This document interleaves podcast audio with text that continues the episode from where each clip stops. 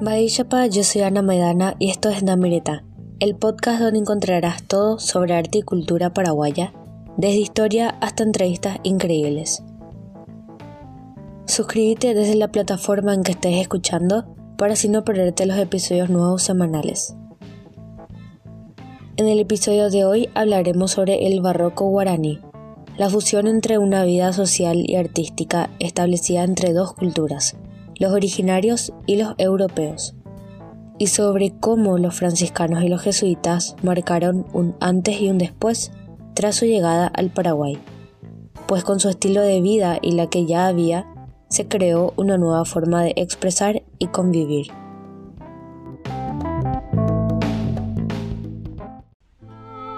Empezamos por los franciscanos, quienes vinieron primero y produjeron un arte muy importante.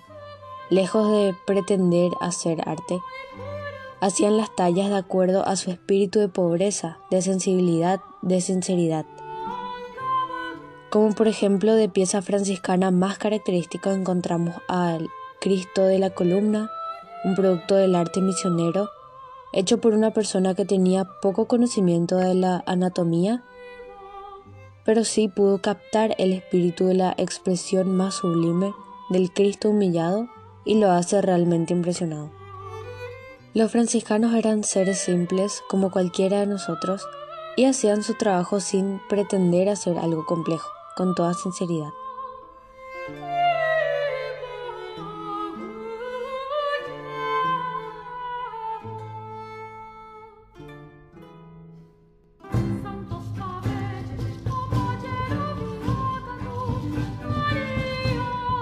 Tiempo después aparecen los jesuitas y la diferencia precisamente está en lo señalado anteriormente. Los jesuitas vienen en otro contexto, con amplios conocimientos y sus tallas resultan con un mayor acabado, más detalles, más decoración. Esto también se facilitó porque el indígena que participaba en los talleres, en cierto sentido, era también barroco y aceptaban con gusto el colorido. Los jesuitas respondían también estrictamente a toda una época. Las corrientes europeas llegaban en una forma muy retrasada al Paraguay. Estamos hablando de fines del siglo XVII y comienzos del siglo XVIII, 1700 en adelante. El barroco en España estaba floreciendo en el siglo XVII, ya estaba en la cima de la expresión. En cambio aquí hablamos del barroco recién en el siglo XVIII es decir, cuando el barroco ya se estaba diluyendo en Europa, en América está subiendo hacia un pico de estilos artísticos, que no son más que los sentimientos de un pueblo en ese momento. Esa corriente llega a un clímax de explosión de belleza e inteligencia y luego comienza a decaer porque ya viene otra corriente.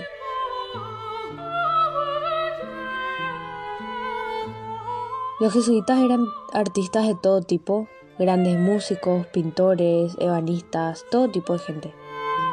En el archivo de Indias de Sevilla existen crónicas de la época que señalan cómo venían, qué cosas tenían derecho a traer, cuántas sirvientes podían tener. Ya venían con el espíritu barroco en el clímax de Europa. Entonces en América comienza al revés, como una gran explosión que va a ir decayendo. De esta forma surgieron indígenas que se destacaron en sus tallas jesuíticas, pues trabajaban en los talleres donde captaron la explosión, el movimiento y el colorido. Hay que resaltar que las tallas no solamente nos remiten al arte, sino también a la sociología, a la economía, a la historia del país, porque no son otra cosa que la expresión genuina del pensamiento y el sentir de la gente que está viviendo ese momento.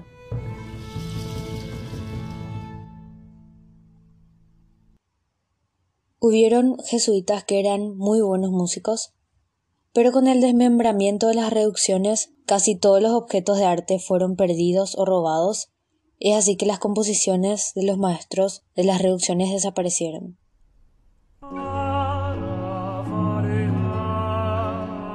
Las piezas finamente copiadas, así como un valioso lote de instrumentos originales, y un método para la enseñanza de la música en las reducciones, se encuentra bajo el cuidado del Arzobispado de Concepción, Ñuflo de Chávez, en Bolivia.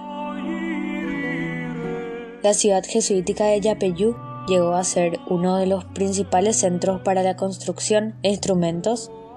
Allí se fabricaban órganos, arpas, violines, claves, trompetas, cornetas y chirimías.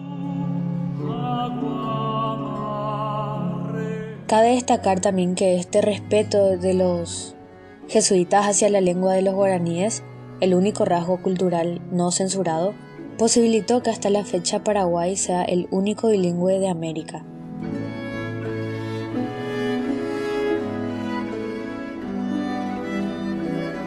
Así también hubo personas que sobresalieron y que hasta ahora siguen estudiándose y analizándose sus obras y vidas, como por ejemplo Jean Vasseo, un músico belga de las reducciones jesuíticas del Paraguay, quien fue el que introdujo la música y el canto coral a los guaraníes.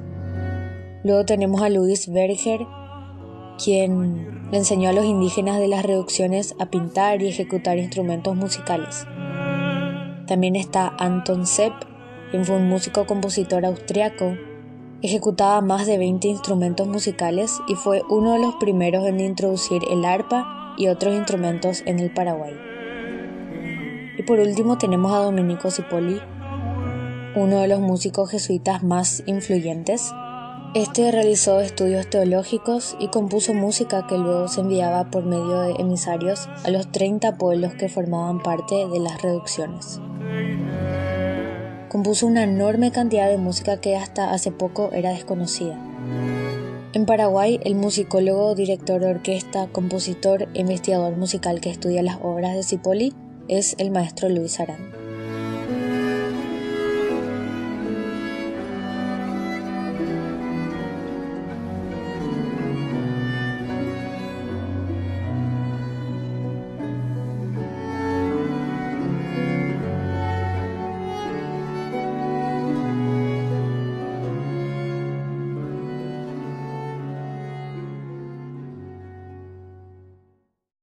En conclusión, podemos decir que el barroco guaraní es la mezcla de estilos musicales entre dos mundos diferentes como lo son el europeo y los originarios de la región. Sus composiciones y creaciones melódicas expresan esa fusión con el viejo continente, por lo que escuchar sus obras cientos de años después nos transportan a un tiempo eminentemente artístico y creativo.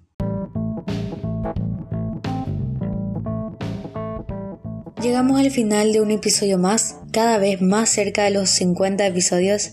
Desde el equipo de Namireta queremos agradecerte primeramente por tu interés y curiosidad hacia el arte y la cultura paraguaya. Y seguimos creciendo gracias a tu apoyo, escuchando y compartiendo el podcast para que más gente se una a esta revolución cultural.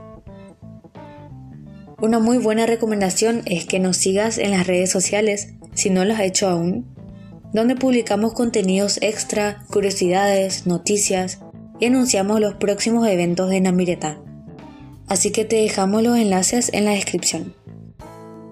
Hasta el próximo episodio, Yayo UPB.